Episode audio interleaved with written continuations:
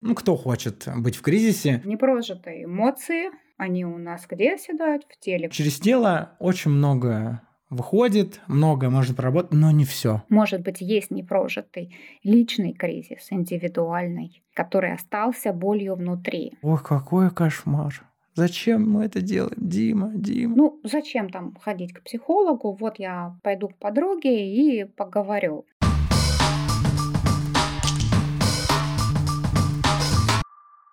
Здравствуй, меня зовут Дима Пюре, и ты слушаешь мой подкаст «Причиняю добро гвоздями». Сегодня гвоздем подкаста у меня будет психолог-консультант из Грузии Катерина Кариманидзе. Екатерина, привет. Привет, Дим. Привет, рад тебя слышать в нашем обновленном третьем сезоне. И что-то мне подсказывает, ты будешь заядлым гвоздем нового обновленного подкаста. Взаимно. Я всегда рада тебя слышать и очень рада с тобой работать, быть твоим гостем. Это всегда очень познавательно и про себя, и про тебя, и про других. Спасибо.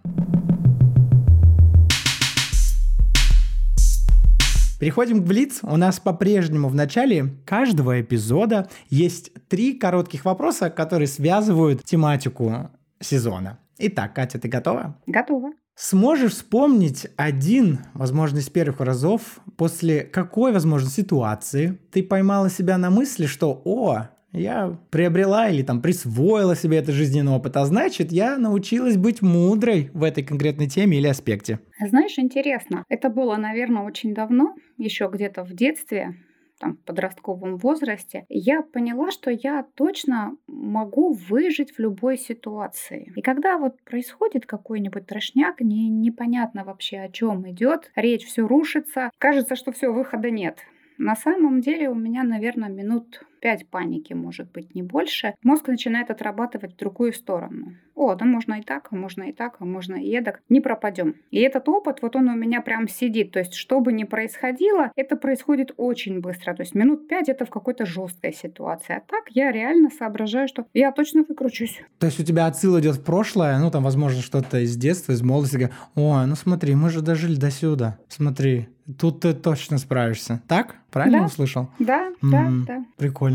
Спасибо. Любишь ли ты собирать пир для друзей? И о чем ты начнешь думать или заботиться до того, как эта встреча друзей состоится? Ой, обожаю. На самом деле обожаю собирать. Моя проблема в том, что я его всегда пересобираю. И это слишком много всего будет. Но основной посыл мой, чтобы все это было красиво. Это про какую-то эстетику. И вот чтобы блюда друг к другу подходили, чтобы смотрелись то есть, чтобы это все было, вот вкус тоже, чтобы был красивый, понимаешь? Какая-то эстетика и комфорт. Вот создается сразу какое-то пространство. И причем я не могу сказать, что я на а, разных друзей сделаю одно и то же. Скорее всего, не, не, не делала никогда. То есть у меня есть какие-то блюда, которые, да, все любят, и окей, они будут. Но чаще всего это какой-то вот подбор, знаешь, как когда говорят по запросу, кому что подходит. Да, да, это вот такая тема. Спасибо. Вспомни, пожалуйста, один из примеров ощущения или ситуации, когда ты осознала, что тебе больше не нужно сражаться с тенями. И в каком-то аспекте тебя больше никто уже не достанет. Нечего бояться. А это было тоже интересное такое событие в моей жизни. Наверное, всем свойственно плюс-минус в какой-то степени оглядываться на мнение других людей, что про меня подумают. И в какой-то момент я вдруг осознала, я не знаю, что они подумают. Никто не умеет читать мысли. Вот вообще никто, ни один человек не может, нет, сказать может, но прочитать нет. И смысл мне догадываться, что сейчас подумают. Даже такой experience был, знаешь, как когда мы можем сказать, что вот по религиозным каким-нибудь там этническим моментам мы знаем традиции людей и знаем, что вот для них это плохо. Но глобально для какой-то группы людей, может быть, есть такой закон и какое-то убеждение, что что-то это плохо, вот какое-то действие это плохо. Но конкретно для этого человека мы не знаем. Может быть, он думает по-другому. И это было такое освобождение, это такие крылья за спиной, это такая свобода быть собой. И вот это я точно себе присвоила. Угу. Да, ты, получается, ответила и на первый, и на второй, и на третий вопрос изболиться одновременно этим третьим ответом. Ну, да, да, да, да, какой-то он такой вопрос был, там все было, во всяком случае, в том опыте. Да, спасибо. Прежде чем мы перейдем к основной теме нашего сегодняшнего выпуска, наверняка кто-то нас слушает первый раз, а Катерина уже была дважды гостем подкаста. Тогда мы назывались «Причиняют добро», еще не было гвоздей. Поэтому представься, пожалуйста, расскажи что-то нам о себе. Родилась, пригодилась, как пришла в психологию? Я Катерина Кариманица, психолог-консультант. Но пришла в психологию я уже после 40 лет. И это на самом деле был такой, можно сказать, путь длиною в жизнь, это было, может быть, предначертано всеми событиями, которые были в моей жизни, всеми опытами, которые были в моей жизни. Были какие-то травматические события, которые во мне осели, и в свое время меня привели как клиента в психологию. Мне помогла психология, когда подрастали мои дети, когда я просто не знала, что делать. Я стала искать, я стала читать, я стала обучаться. И все это было пока для себя. И вот все это время, взрослую свою жизнь, я была врачом-стоматологом. Знаешь, осознание было тоже удивительное наверное, к концу моей стоматологической карьеры, что же я тут делаю, что же тут для меня важно. Для меня всегда было важно дать людям возможность улыбаться. Ну вот пришел человек, и там какая-то беда с зубами, и он стесняется, он рот не раскрывает, улыбается, прикрывает э, рот рукой. Я как-то всегда входила в контакт, стараешься разговорить человека и видишь, что он смущен. И вот была прям огромная-огромная радость. И я, наверное, помню их все эти радости, когда сделаешь человеку зубы, и он так счастлив, что, боже, вот они есть. А было и много моментов, когда я замечала, что человек не может улыбнуться. Он смотрит, он говорит, что ему все нравится, а в глазах печаль, и улыбка так, знаешь, он пытается в зеркало глядя посмотреть, как это в улыбке, а она через силу, она через боль. И вот, наверное, это меня и вытолкнуло окончательно. Да, там были какие-то череда событий, которая меня привела к тому, что я уходила уже как врач из стоматологии и ушла только в психологию, не в параллели осталась, а уже прям совсем ушла в психологию. И было это осознание, с которым я иду.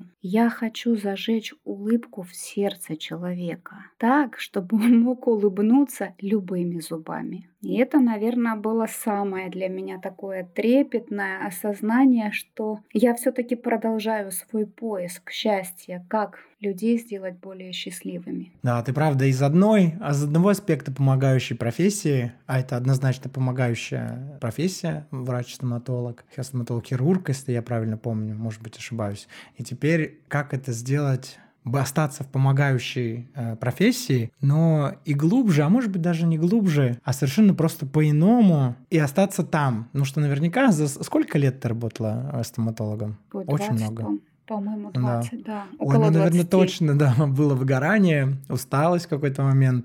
А, и там, может быть, уже вот этой потребности у тебя же есть, так понимаю, как ты говоришь, осталась потребность а, быть в этой помогающей профессии, помогать, но там уже был исчерпан твоя история, твой путь, и как теперь по-новому у тебя все раскрывается. В каких подходах, как ты работаешь сейчас? Ой, я обожаю все, что касается образов. Есть эмоционально образная терапия, есть эриксоновский гипноз, есть расстановки. И вот все эти направления, они в основном задействуют образное мышление. Когда человек идет через образ, фактически там, где есть образ, есть работа с подсознанием, и это очень глубинная работа. Там, где есть метафора, там тоже идет, включается подсознание. Фактически мы без насилия над психикой работаем с самой глубокой частью. Потому что порой просто в разговорной психотерапии человеку так больно говорить о своем таком больном, наболевшем, и он не может до конца туда опуститься, ему страшно, что будет еще хуже. А работая с образом, страха нет потому что это всего лишь образ. Ты переносишь свою боль, дистанцируешь ее от себя, и происходит трансформация. Ну, это, конечно, великолепно наблюдать, когда человек приходит в кабинет, если очная работа, если не очно, просто вот мы встречаемся в зуме, в WhatsApp. Ты видишь всю тяжесть, всю боль, человек плачет, человек сквозь слезы говорит, и проходит практика, и отпускаешь клиента веселым, легким, счастливым, и на выходе он говорит, вот слушай, у меня будет еще тяжелый напряженный день, вот тогда-то ты мне будешь очень нужна, ты можешь меня вписать. И это, наверное, это самое великолепное, когда ты видишь эту трансформацию в течение часа. А с какими запросами тебе интереснее всего работать? Какой у тебя, скажем так, профиль? Я работаю с травмами, с детскими травмами. Я работаю с детско-родительскими отношениями, в отношения с самим собой, а, супружеские отношения в паре. То есть, по сути, знаешь, я бы, наверное, назвала себя про отношения. Что я — это про отношения. Я очень люблю работать с подростками. И там тоже про отношения с социумом. Он должен понять, кто я, это работа с собой, и он должен понять, как взаимодействовать этому я с другими я вокруг меня. И это тоже очень благодарная часть моей работы, когда тоже видишь, как выпускаешь человека в этот мир без страха. Без страха жить или без страха следующего дня, ты к этому? А, жить, быть, проявляться, ошибаться. Угу. На самом деле у всех свои страхи, Дим. На самом деле у всех свои страхи, и каждый этот страх это как камень в душе человека. И человек ходит и носит с собой тяжелые камни. Собственно, вот к этому мы сейчас и плавно подошли к теме нашего сегодняшнего эпизода. Именно тебя хотел в этом эпизоде услышать. Твое мнение хотел услышать. Я почему-то верю, что получится очень э, живой и уже получается интересный э, разговор. Потому что, в принципе, мой подкаст «Причиняю добро гвоздями» — это проект, это разговорное шоу ни у меня, ни у Катерины. Нет сценария написанного, мы не читаем. Я точно не читаю. Катерина, ты читаешь что-то по бумажке нет, сейчас? Нет, нет, у меня ни бумажки, ничего нету. Есть телефон, по которому мы с тобой общаемся. Да, и точно так же с моей стороны. У меня есть какие-то пометки, возможно, о чем я хотел сказать, но часто это бывает просто живое разговорное шоу. Это такая изюминка моего проекта. Тема сегодняшнего выпуска — это придуманные, прожитые, но не отпущенные психологические кризисы. Это очень интересно. Да, это бич. Я просто вот так в это верю. Психологические кризисы и как их отпускать или проживать. Бич не в смысле, что от этого много страдает народу, а в смысле что мало просвещения пока. Я все еще думаю и верю, что потенциал в просвещении этой темы и в, в искусстве поделиться этим, рассказать об этом очень большой. Иначе бы не существовали бестселлеры книги по психологии, не существовало бы такое количество блогов, подкастов на эту тему, и, и почти каждый психолог, консультант находит себе клиента, насколько я понимаю, как книга, подкасты, всегда находится слушатель, потому что, наверное, мы так устроены, что наша психика будет искать возможность совета, смотреть, потому что так просто самостоятельно, без социума мы же мы не можем существовать, мы в него вписаны, поэтому э, мы ищем ответы не только внутри, но и извне. Так вот, да. Как я вообще да, это конечно, понимаю, расскажу со своей э, стороны. Я немножко эзотерик. И вообще я человек, который занимается очень давно, с 2004 а, года, телесными практиками, и они, на мой взгляд, неразрывно связаны как с эзотерикой, так и с психологией. Потому что а, у нас есть тело, и у нас есть ну, разум, сознание, дух, душа, какая-то связь с нечтом большим. И эти вещи связаны, как мне кажется, нервными, нервной системой это связано между собой. Так вот, если исходить из того, что Вселенная — это все энергетические какие-либо там колебания, то и наше тело — это энергия. Она определенной частоты вибрации.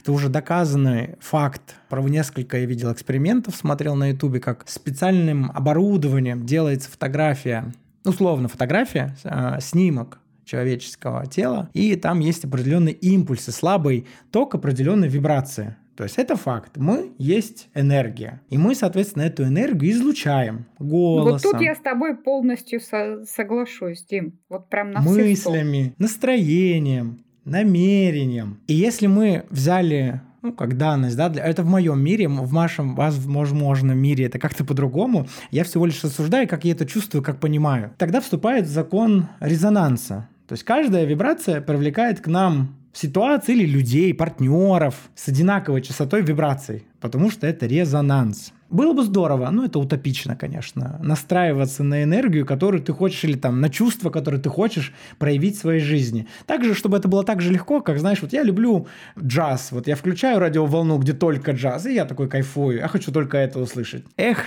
а вот тут наш радиоприемник просто так тебе без помех это сделать, возможно, не даст, если ты находишься в кризисе. Будут помехи. Ты бы хотел такой вот, но ты же в кризисе. И на мой взгляд, без различных методов, просто так ничего не делая. Вот ты находишься в кризисе. Кризис, я думаю, все знают, как ощущается. Ощущается он болюче, фигово, и без каких-то специальных методов, будь то через тело, будь то через психику, просто так, если это оставить, не заживет. Это вот даже если к телу подорожник-то приложить, может быть еще что-то случится. А вот с ситуациями с психологическими кризисами и как их проживать и отпускать, эх, этот навык нужно иметь. Вот об этом мы как-то начнем рассуждать. Как тебе Дим, такой первый ну, заход про энергию? Ну, ну, ну, заход шикарный, заход шикарный. На самом деле, давай чуть с конца начну, а тут так много интересных вещей сказал. Мне прям, прям, прям сидела, сидела прям, знаешь, у психолога есть навык не перебивать, но я сидела себя сдерживала. Мне прям везде хотелось сказать что-то. Давай, да, твоя давай первую очередь, да. Ну, Первое про тело. Смотри, ты говоришь, мы приложим подорожником, может что-то поможет.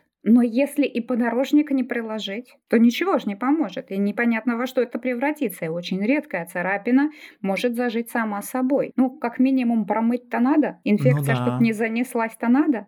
Обеззаразить, не, да. Не делая, да, не делая ничего, даже маленькая царапина может оказаться фатальной. Да, Поэтому да. делать надо. Давайте так. Начнем с того, что делать надо. А потом вопрос по поводу энергии, что вот в нас куча энергии, мы и есть, собственно, энергия. Да, я с тобой соглашусь, и, наверное, очень многие психологи со мной согласятся по одной простой причине. Есть достаточно логичное объяснение этому. Вспомни какую-нибудь сильную эмоцию свою какое-нибудь сильное переживание, и ты чувствуешь в теле ровно то же самое, что чувствовал в момент переживания, когда это событие происходило. И только спустя годы какое-то тяжелое событие может стать вдруг веселым воспоминанием или не таким грустным. Согласись, вот успел отпрыгнуть от машины, уже отпрыгнул, уже выжил. Приходишь домой, рассказываешь мужу, но в теле вот та же трясучка в это время. Так же руки трясутся, так же прям всего тебя трясет.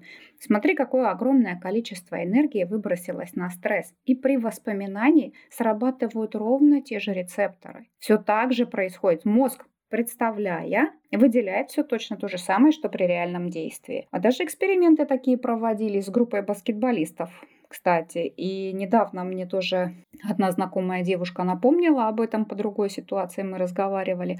Но те, кто тренировались реально, и те, кто сидели и представляли себе тренировку, в общем-то, оба сыграли хорошо. Давайте так. Во всяком случае, когда замерялись у них импульсы в голове, то есть импульсы были ровно такие, как при физической нагрузке. Ну, о чем? Конечно, э, это, это чистейшая воды правда, что в человеке очень много энергии.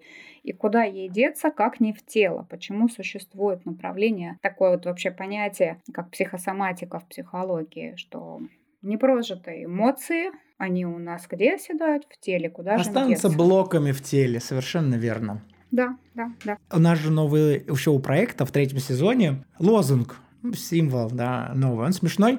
Мыло, мед, говно и гвозди. Так вот, кризисы, ну, условно, можно отнести вот в эту стезю, ну, говна, конечно. Ну, кто хочет быть в кризисе? Все хотят быть счастливы, улыбаться, на единорогах с радугой кататься. Это конечно же, хочется лучшего. Но без говняшек, без говна в нашей жизни, вот как-то не бывает ничего, не случается. Так вот, кризисы — это такая консерва говна, простите, э, если это про это просто наш огромный ресурс. Но вот иногда иногда, скорее часто, не имея опыт работы с кризисами, да, проживания их, даже смотреть туда назад, в ту машину, от которой я отпрыгнул, не хочется, мне нет сил туда смотреть. Но подбираясь то ли психологии и через тело, через разные методы, в какой-то момент ты набираешься в чего-то, ну там условно смелости, условно чего-то с кем-то, как-то, и ты начинаешь туда смотреть, ты понимаешь, так вот же, это мой тот большой ресурс, и я сейчас себе это обратно заберу. Именно так, Дим, потому что кризис, он как раз способствует росту. Когда ты его прожил до конца, вот тут начинается рост. Ты сделал какой-то вывод, ты изменил мышление, изменил сознание, и только тогда меняется жизнь. Метафора пришла в голову, но ведь в каждой бочке меда есть ложка дегтя, и в каждой бочке дегтя есть ложка меда. Ну, мы можем метафорично отнести это все к говну. Так что как-то так. То есть плюс есть даже в полнейшем кризисе. По поводу придуманные они или нет, цепляет слово. Хотела сделать такой акцент тебе на этом, если не против.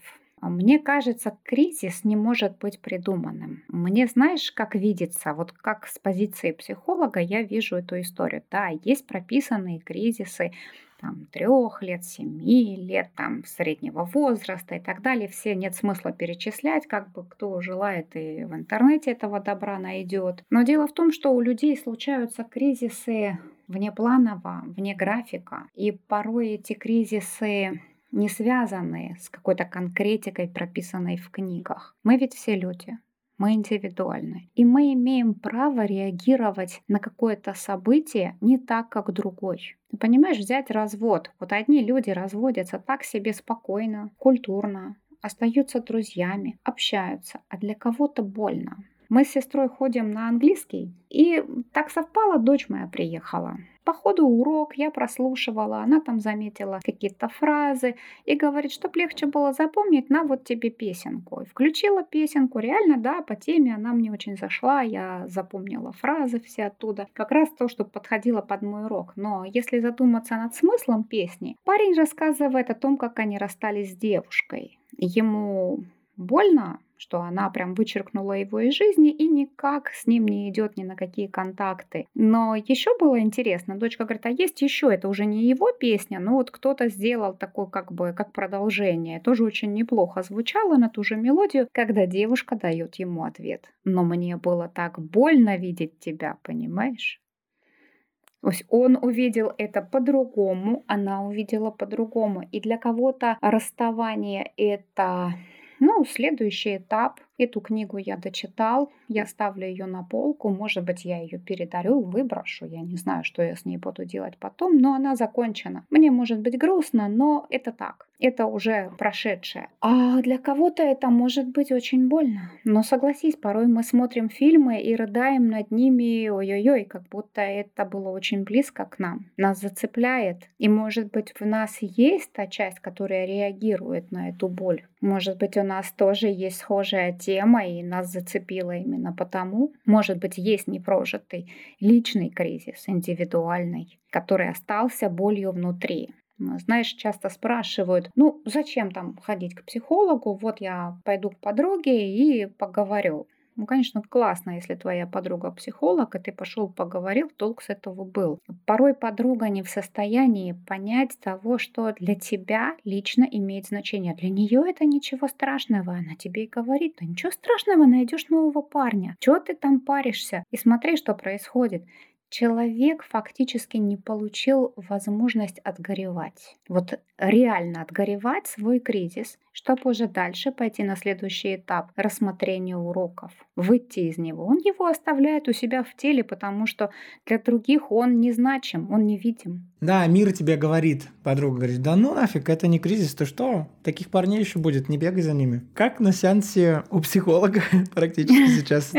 Когда мы приходим к психологу, мы, конечно, вряд ли, вообще в терапию, да, мы вряд ли думаем о том, что вот я тут сейчас приду горевать. Нет, ты просто приходишь, ты ищешь помощь. Когда ты ищешь помощь, ты ее ищешь, ну вот, просто ищешь ее и вот пробуешь, потому что знаешь, что-то слышал, кто-то, может, посоветовал. Рискну, мне, ты ищешь ее, ты хочешь, чтобы тебе стало легче. Как ты говорила про камни, чтобы, э, вот я даже не знаю, мне тяжело, что-то если вот поменялось, если мне станет чуть лучше, мне уже будет хорошо. Вот мы туда приходим со своими психологами, и психолог, наверное, э, наш этот камень не заберет. Он, как минимум, здорово, как ты так описала, он может помочь увидеть тебе тяжесть этого камня и увидеть твое личное право нести этот камень, а потом отпустить. Потому что сразу отпустить, ну ты же уже его сколько-то несешь в теле, в себе. Мы все метафорами сегодня, конечно, говорим. Увидеть человеку что этот кризис присутствует, и у него есть право прожить, отгоревать этот кризис.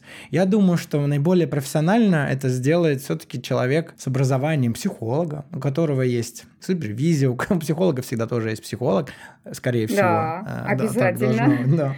Обязательно. Регулярные походы.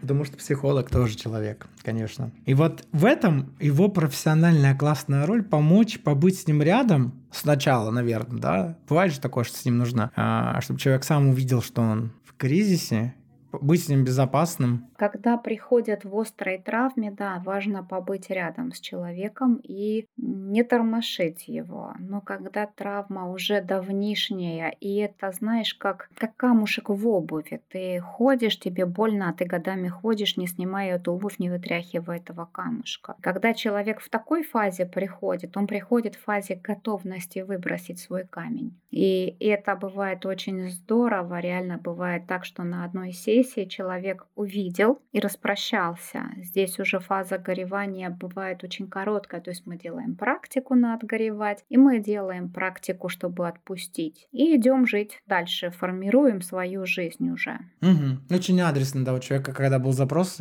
Много ли у тебя таких было историй, когда человек так адресно приходит и... А ты знаешь, э, как правило, те, кто пришли к психологу, они уже готовы и это очень адресно. Очень редко, когда кто-то приходит и говорит, ну мне паршиво, дальше некуда, а почему не знаю. Это крайне редко бывает. То есть такая боль, которая уже заглушает момент рассуждения и не дает человеку понять, что с ним происходит, это бывает редко. В таком состоянии люди очень редко добираются до психолога. Как правило, пришедший ты, осознанный. Да. Тут что вот, кстати, как интересно я сейчас вижу. Ты помнишь, вначале сказала такие слова, что человек, когда на сессии ты видишь, что иногда ему так настолько больно туда смотреть или даже говорить, там столько эмоций, слез, это тело. Когда ты начинаешь говорить о травмирующем событии, события, о каком-то опыте, тело моментально реагирует, ну, знаешь, как в фильме э, смотришь на что-то. Я могу про личный пример, про смерть отца сказать. Если я смотрю, раньше смотрел, и чем ближе это было к моменту, когда отец умер, чем смотришь такие фильмы, есть что-то похожее, у меня просто резонирует тело молниеносно, я начинаю плакать. И, значит, в теле у меня это все еще оставалось, и у меня не было желания или сил об этом разговаривать словами через рот. Но желание помочь себе, конечно же, хочется, да, и чтобы это было. Но и показывать это каждый раз неизвестному человеку, подругу, психологу, возможно, нет пока смелости или готовности к этому. И в этом случае мы так классно устроены, что у нас есть помимо разума и когнитивных вот таких всех историй, да, вербальных, у нас есть невербалика, тело, которое с нами есть всегда. Дим, смотри, какая фишка. Психологи очень на этом делают акцент, что у нас есть как минимум три интеллекта. Ум, эмоциональный интеллект и телесный. И даже на практике, вот на сессии с клиентом мы видим, когда человек в боли, он сжимается, у него поза такая будет какая-то вот вся прям про боль. И это очень видно. Это не надо прям изучать что-то особое. То есть посторонний, если мог бы заглянуть в кабинет одним глазом, он бы сразу сказал, что сейчас про боль. И когда человеку становится легче, как он раскрывается. Поэтому здесь телесные практики отличная штука. Есть э, направление телесная терапия, но я в ней не работаю, но я вижу то, что делаешь ты, и для меня это сродни психолог тела.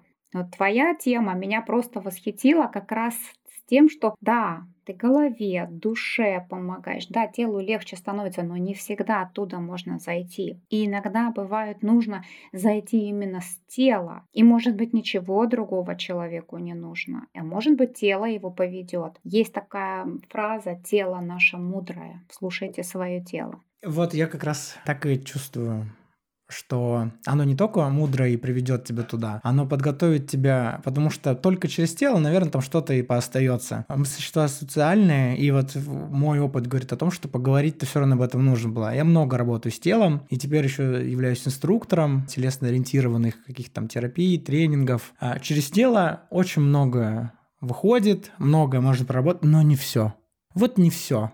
С этого здорово можно начать, если не получилось по-другому. Но вот в комбинации, как случилось у меня, у моих друзей, знакомых, когда ты имеешь в своем арсенале потому что мы же там по-разному как-то разное все проживаем. Истории, мы не можем предугадать, что будет. Когда ты имеешь в арсенале и понимание или методы, как работать через тело, и ты имеешь психолога, или у тебя есть такая, вот такой опыт э, работать с психологом в терапии уже вербально, вот это, наверное, максимально позволяет нам не раниться друг об друга, а вот это как раз про отношения, уже относиться и к себе, и к другим мягче скажем так. Я вот так чувствую, что это точно комбинация. Это есть такое, нельзя выделить. Нельзя сказать, что что-то важнее, а что-то можно отпустить на потом. То есть у каждого просто язык свой будет индивидуальный. И знаешь, по поводу вербалики про отношения, тоже интересно, особенно люди постсоветского пространства, мы не умеем общаться нас не учат общаться. И порой формулировка, в которой мы что-то спрашиваем, может ранить нашего близкого. Даже вопрос, понимаешь? Вот вопрос можно поставить, что ты сделал сегодня, или а что ты сделал сегодня? Вот формулировка-то вроде бы одна и та же, вроде и слова даже не переставила, а уже звучит как-то по-разному. Во втором случае как будто, ну, ничего ты нормального сегодня не сделал. И уже ранили человека, уже как-то он уже нехорошо себя чувствует, уже или оправдаться, или что вообще сказать, или защититься. Тут очень тонкий момент с общением тоже присутствует. Безусловно, психологи в этом тоже помогают наладить вербалику. Это очень интересно, особенно когда подростки приходят и спрашивают про конфликты. Я задаю вопрос, а как думаешь, существует ли другая форма этого же вопроса? Начинаются варианты, начинаются подборки. И вот тихо-тихо ты приведешь его к тому, что он сам пришел, поддерживаешь, находишься, где-то одобряешь какую-то часть, что а еще попробуй, а так попробуй, а вот это, а это тебе как заходит. И они приходят к тому, что они вдруг понимают, о боже, так я ж так разговариваю, конечно, мне будут огрызаться в ответ или там избегать меня. Особенно на подростках, на вот этих еще открытых таких совершенно людях видно вот этот момент что это важно. Это вот если соединить с началом а, нашего эпизода, а, выпуска сегодняшнего про энергию, да, вот если мы хотим настроиться вот так разговаривать, ну, допустим, воображаемый да, подросток хочет так научить разговаривать, чтобы и не ранить, и сам не раниться, а коммуницировать, общаться, вот он учится. Он настраивает свою вот эту волну частот, на то, что он хочет в своей жизни проявить. И психолог может помочь ему это настроить со стороны вербалики, вопросами, в беседе. А можно это сделать через тело. Это то, чем я сейчас занимаюсь, и это будет, конечно же, реклама. Как вы понимаете, эпизод у нас Катерина топит за, и я, кстати, в том числе, за личную терапию. Я топлю за это однозначно, потому что очень многие вопросы в жизни решились благодаря личной терапии. Но также я топлю за телесную терапию и конкретно доски садху или гвозди. Я хочу рассказать, как это может быть полезно сонастраиваться. И вообще вот у меня крутится в голове сейчас вот это вот пора раниться. Даже вот когда слышишь слово гвозди, стоять на, лежать на гвоздях. Вообще доски садху это деревяшка, и там обыкновенные гвозди, которые забивают, ну, что забивают, там, не знаю, прибивают полку, прибивают. Бывают а, медные гвозди, такая доска садху, она подороже. Бывают обыкновенные оцинкованные. Суть не в этом, суть в том, что когда наше тело вот мы такие в социуме напряженные. У нас традиционно напряги в теле. Ну, где? Вот у меня всегда в пояснице, часто в плечах. Катерина, у тебя где в теле напряги? Вот после обычной недели нашей. Кстати, напряги в теле – это тоже о травмах, скрытых внутри нас. Вот. И чаще, да, это могут быть даже травмы, которые мы получили до рождения. Или в очень маленьком возрасте, где-то до 6 месяцев. То есть вот какие-то события, которые наши родители переживали, они чувствовали эти эмоции, а ребенок эту энергию чувствует. И это тоже на самом деле интересно. Это бывает даже не в конце недели. Это может быть как какой-то триггер, прошедший рядом, и я чувствую всегда плечами. То есть шейно-воротниковая зона, и я чувствую, что у меня раз и плечи так приподнимаются. Знаешь, я вот как собака или кошка, когда ощетинивается. Я понимаю, ага, есть какой-то триггер. И, кстати, я очень за твои практики, как раз-таки как психолог, потому что если рассматривать психологию человека, что у нас есть а, три части личности, ребенок, взрослый родитель, обязательно функция вот этого внутреннего родителя, чтобы мы заботились о своем теле. И, конечно, давали ему положенное ему расслабление, наслаждение, освобождение, наслаждение и радость, короче говоря. Так что да, это великолепная тема. Если ты расскажешь подробнее, как на них становиться и не раниться, меня просто заинтриговала эта история. Вот. Я наблюдаю за тобой. Да. А, про раниться, да, и про вот эти все истории про тело. И что мне понравилось, ты говоришь про заботу. Вот мы какие-то свои напряги в теле можем сейчас чуть-чуть отойдем, мы запаркуем, вернее, психологию, она у нас повисит в воздухе здесь, слева, справа, про тело у нас есть потребность о себе заботиться. И вот сколько я уже провел, часто провожу офлайн, то есть реальные встречи э, в Осло теперь каждое воскресенье по несколько встреч я это провожу. Когда мы общаемся до начала этой телесной э, йоги, условно назовем это йогой, все всегда говорят, что да, плечи, да, люблю массажи, массажи я люблю. Спрашиваю, почему? Часто слышу ответ, ну, это приятно, я забочусь о себе, я причиняю себе добро тем самым. Массаж – это вот редкий случай, когда человек скажет, я не люблю массаж. Когда я даже говорю слово «массаж», полуторачасовой, когда еще описываю, ой, у всех даже лицо меняется, понимаешь, о, это про заботу, про себя, они вспоминают, они впадают в вот это состояние, и уже не в травму, а в комфортное состояние после массажа. Они помнят, как это. И тело отдается этому. И точно так же другие уже импульсы электрические, другие вибрации в нашем теле присутствуют. Так вот, есть потребность отнести себя в заботу, чтобы тебя помассировали. Так наши мышцы почему-то устроены, что без специальных каких-то вещей просто так мы не можем приказать им расслабиться. Не получится. Так же, как мы не можем приказать себе войти в туалет сейчас. Или а, выбрать время, когда я это буду делать. Увы и ах, это как-то работает по-другому. Не тема этого эпизода, почему это так работает. Ну, как-то это работает так. Нам нужен либо массаж, либо что-то сделать так, чтобы вот представим, что мы надувной шар. И вот если нас накачивают, сами, скорее всего, мы на себя накачиваем воздухом, вот этой специальной энергией, вибрациями, каким-то в течение дня мы надуваемся, надуваемся, надуваемся. Вот мы такой очень надутый шар. Безусловно, когда-то шар лопнет, места не останется, и мы ранимся. Точно так же, если вы голой, босой ногой, ходите по квартире и внезапно наступаете на стекло. Вы ранитесь. Парадокс нашего тела в том, что если специальным образом, а уж сколько раз я такое видел, участвовал и проводил как инструктор, специальным образом всего лишь подышим непродолжительное время, ну специальным образом, когда расскажет инструктор как, наше тело становится как мягкий, очень мягкий надувной шар, и тогда мы не ранимся. Не обитые стекла, не об гвозди. Потому что даже если в такой шар воткнуть иголку, может быть даже такое, что иголка останется в шаре, но шар не лопнет.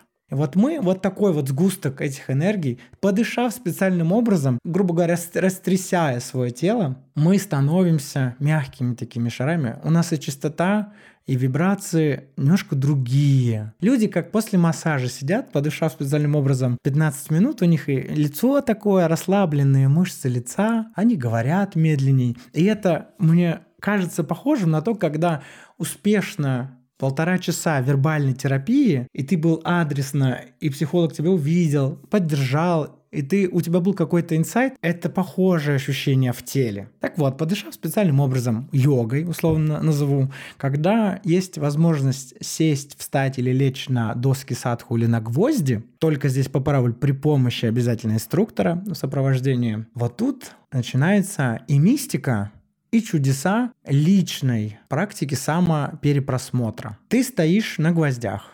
Телу твоему оно говорит тебе больно, Больно, мне больно. Что мы делаем? Зачем? Появляется страх и чувство собственной важности, эго, которое говорит, слази с них, сходи, ты что, мы поранимся. И я так часто вижу этот страх в глазах, когда первый раз человек стоит на гвозди. Если с ним специальным образом до этого объяснить, а, поговорить, что чувство собственной важности, наше эго, оно пытается даже в этом моменте тебя контролировать. Если исходить с точки зрения физики, то эти гвозди, которые расположены в одинаковом расстоянии друг от друга, если тело давит давлением равномерно, чисто с точки зрения физики невозможно пораниться, если давление распределяется равномерно. А когда мы лежим, либо стоим, либо ходим, у нас давление распределяется равномерно. Это безопасно. Если смочь поработав со своим внутренним страхом, эго, не знаю, с чем-то еще, переключить внимание, например, погудев. И инструктор к доскам садху именно для этого и нужен, как проводник в эту практику. Если он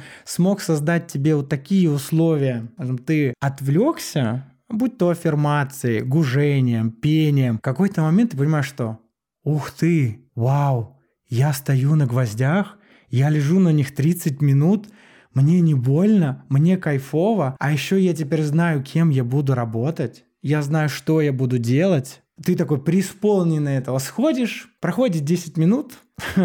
Катерина, как ты думаешь, много осталось из того, что было? Ой, слушай, ну, на мой взгляд, это фантастическая трансформация будет в человеке которая с ним пойдет дальше. Да, но за раз остается очень мало, и поэтому на это подсаживаешься к этому, что очень быстро мы возвращаемся в наше привычное тело, в нашу привычную психику, маски, роли, а, выходим с практики и остается легкое воспоминание о массаже, и как было приятно. И ты хочешь туда возвращаться и возвращаться. Да, на это, безусловно, подсаживаешься. Поэтому чем больше э, работы с разных точек зрения с кризисами, с точки зрения опыта вербальной психологии или через тело, вот тогда и появляется возможность прожить, на мой взгляд, и наконец-то его больше не держать этот камень, о котором мы с тобой говорили, либо он больше таким тяжелым тебе и не кажется. Вот так я вам сегодня сделал вводную, как и обещал, про гвоздистояние, про практику. Я хочу обратить внимание, что, конечно, при самостоятельном использовании есть риски травмы. Конечно, это стоит делать только с сопровождением инструктора, который сможет вам обеспечить и нужные знания, и тех знаний, которые сейчас вам раскрыл, недостаточно для самостоятельного подхода к этой практике. Тут, как и с психикой, человеку нужен профессионал-психолог, так и в телесно-ориентированной терапии, в телесных практиках нужен инструктор, который уже этим опытом обладает и может создать условия для комфортного работы через тело. Слушай, ну мне прям очень хочется приехать таки все-таки в Норвегию и все-таки у хорошего инструктора постоять на гвоздях. Мне интересен. Э, спасибо за такой комментарий. Это можно сделать и онлайн. Этим я тоже мог быть полезен. Я сейчас э, занимаюсь этим онлайн в том числе. Два варианта есть. Это такой легкий вариант базовый, просто познакомиться с этой практикой, где есть два видеозвонка. Это никакой не курс, который я записал. Это не видео готовые. Мы созваниваемся с человеком, кто хочет. На первом видеозвонке мы обсуждаем, что такое доски садху, какие выбрать, как заказать. Я не продаю доски, я просто посоветую, где, как, что купить, какие гвозди там будут удобны. И у человека будет домашнее задание найти себе эту доску, но пока на нее не вставать. На втором видеосозвоне мы проходим все традиционные подготовительное мероприятие, вот как с шариком. Я рассказывал, как расслабить свой этот шарик, и чтобы комфортно, с удовольствием войти в практику. На втором видеосозвоне проходим все возможные разминки. Без разминки невозможно подходить на гвозди, можно пораниться. Так же, как, видимо, и, наверное, психологии, невозможно сразу с первого же дня броситься в травмирующее событие с неизвестным тебе психологом. Наверное, вы присматриваетесь друг к другу. Так же и тут. Мы проходим вместе, человек у меня записывает все возможные разминки, рассказываю, как вставать на доски и отправляю человека в свободное плавание. Есть вторая программа для тех, кто хочет не просто вау, встать на гвозди на доски садху, а хочет достичь какого-то эффекта. Также, знаешь, вот такой попсовый вопрос. Когда у тебя, Катя, спрашивает, клиент говорит, а сколько мне нужно сеансов психологии, чтобы мне помогло? Как бы ты Ой, мне ответила ну, на ну, этот ну, вопрос? Ну, ну. Да, это самый такой вопрос на засыпку. Это на него всегда хочется сказать просто. Ну кто ж вас знает? Вам сколько надо. Но всегда подбираешь правильные слова с тем, чтобы да, мы все индивидуальны. И даже одинаковая боль, у одинаковых, пусть взять двух близнецов, выросших в одной семье, одинаково ничего не будет у этих двух похожих друг на друга людей. Да, безусловно, и некоторым нужно меньше времени для контакта, кому-то нужно 2-3 сессии для контакта, а кто-то на третьей сессии заканчивает. Это однозначно все индивидуально. Ну, так если жизнь, не брать. Да, да. Также и с гвоздями. Чтобы достичь здоровительного эффекта, желательно продолжительное время каждый день этим заниматься. И тут есть у меня второй вариант, когда я ставлю план программу, там есть уже 4 видеосозвона, 2 традиционных, и потом при составленной программе на 21 день минимум человек ее выполняет, и к этому времени будет еще два видеосозвона, где мы уже вместе пробуем не только стоять на гвоздях, лежать на гвоздях спиной, животом, сидеть попой на гвоздях. Сегодня, например, вот мой муж Евгений лежал на гвоздях и наконец-то понял, о чем я говорю. Он не минутку лежал, а смог поработать со своим страхом и эго, не знаю с чем, умерить его, довериться мне, инструктору, увидеть, что а там, оказывается, происходит мистика, лежишь, когда третью минуту тебе не больно, боли нет, ты лежишь на легком-легком облачке и слушаешь себя. Для меня доски садху такой классная изюминка на торте после вербальной ментальной терапии, потому что я слышу себя, и мой внутренний диалог, он медленный, что вообще нонсенс для меня в обычной жизни. И я знаю, чего, как, почему, из какого кризиса выйти. Ну, конечно, с первого раза не получится так. Нужно продолжительное время и свое тело в том числе подготовить. Поэтому такие две программы онлайн у меня тоже есть. Базовая и расширенная, оздоровительная. Ну, слушай, это очень круто. Правда, круто, очень крутая идея. Спасибо, что ты упомянула про онлайн. Это то, чем я сейчас занимаюсь. Мне тоже это срезонировало, когда ты рассказывала про чем ты вот занималась, да, помогающая профессия, помогала людям улыбаться. Мне тоже важно, чтобы работа моя была какая-то значимая, чтобы у нее было что-то с точки зрения здоровое, помогающее, в то, что я искренне верю. Так долго это искал, находясь в своем кризисе, когда потерял работу а в большом международном ритейле компании H&M. Думал, ну все, я вот больше ничего не смогу, ничего больше не умею. И вот сидел с этим тяжелым камнем, насиловал себя, искал работу HR, потому что я же придумал, что я могу работать только HR. Это больно. Мне было даже больно откликаться, Екатерина, на эти вакансии, даже писать туда, просто кликать мне. Думаю, это я не хочу, зачем ты нажимаешь? Ну ничего же другого больше в жизни нет, есть только работа HR. Придется кликать, придется терпеть эту боль, ожидать, что не ответят тебе, а когда все-таки отвечают, зовут на собеседование, думаю, ох, какой кошмар. Зачем мы это делаем? Дима, Дима. А, путем личной вербальной терапии и телесных практик в какой-то момент мне стало очевидно, что так вот же, так вот же, вот это оно. Я же это делал с 2004 года. Но, конечно, без личной терапии я бы, наверное, так быстро это не увидел. Психолог помог мне увидеть мое право не работать, увидеть, что я не хочу работать и не обязан работать ту работу, которую я не хочу. У меня есть на это полное право. И понаходилась со мной в безопасном пространстве продолжительное время. Когда ты спрашиваешь, а сколько еще нужно, когда я пойму, что это нормально. Тут такой же, такой же был ответ, что, ну, я не лечащий врач, я не могу дать точный рецепт. Какое-то время нужно. Это ответ, который я тебе дам. Поэтому такая вот чудесная комбинация про работу и вербальную, и невербальную. Много наговорил. Что хочешь мне из этого сказать, если какие-то мысли вас поймала, успела зафиксировать их? Слушай, ну на самом деле это круто, когда тебя кто-то поддерживает в том, чтобы не идти по той дороге, которая не приведет тебя к счастью. Да, может быть этот человек, но на самом деле психолог не знает дорогу каждого клиента, как он будет счастлив. И психолог поддерживает клиента на его личном пути. И это очень круто, что у тебя действительно сочетались два метода, и ты так мягко и плавно пришел в это осознание, тебе было его комфортно принять, и теперь ты наслаждаешься результатом. Я реально замечаю разницу в том, как ты говоришь о сфере HR и как ты говоришь о гвоздях. Какая наполненность, какая энергия, какая, ну прям сила, толкающая жизнь. Прет, да. Пока что прет. Не знаю, как будет дальше. Пока что прет. Вот мы должны идти за своей такой вот, можно сказать, простите меня за мой французский, за такой прухой. Да.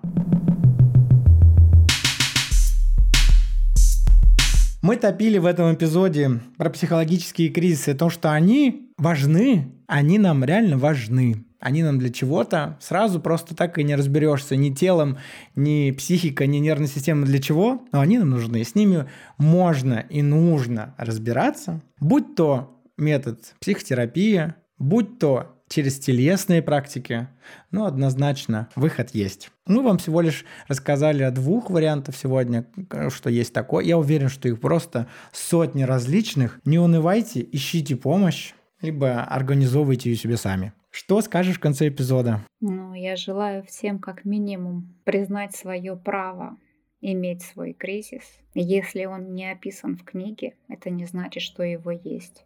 Вы есть, и у вас есть это право испытать эмоцию, находиться с ней какое-то время, прожить ее и получить рост свой личный. Он будет не чей-то. Эта победа будет только ваша. И вы точно присвоите себе этот жизненный опыт с удовольствием через какое-то продолжительное время. Катя, спасибо.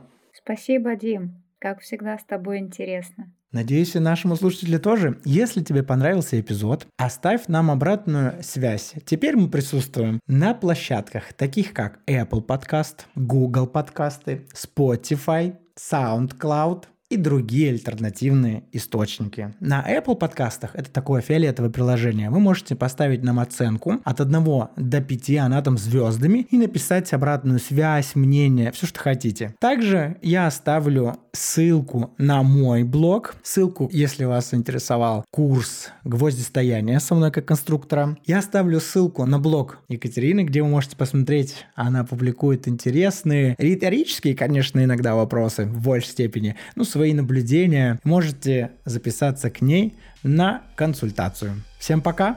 Пока-пока!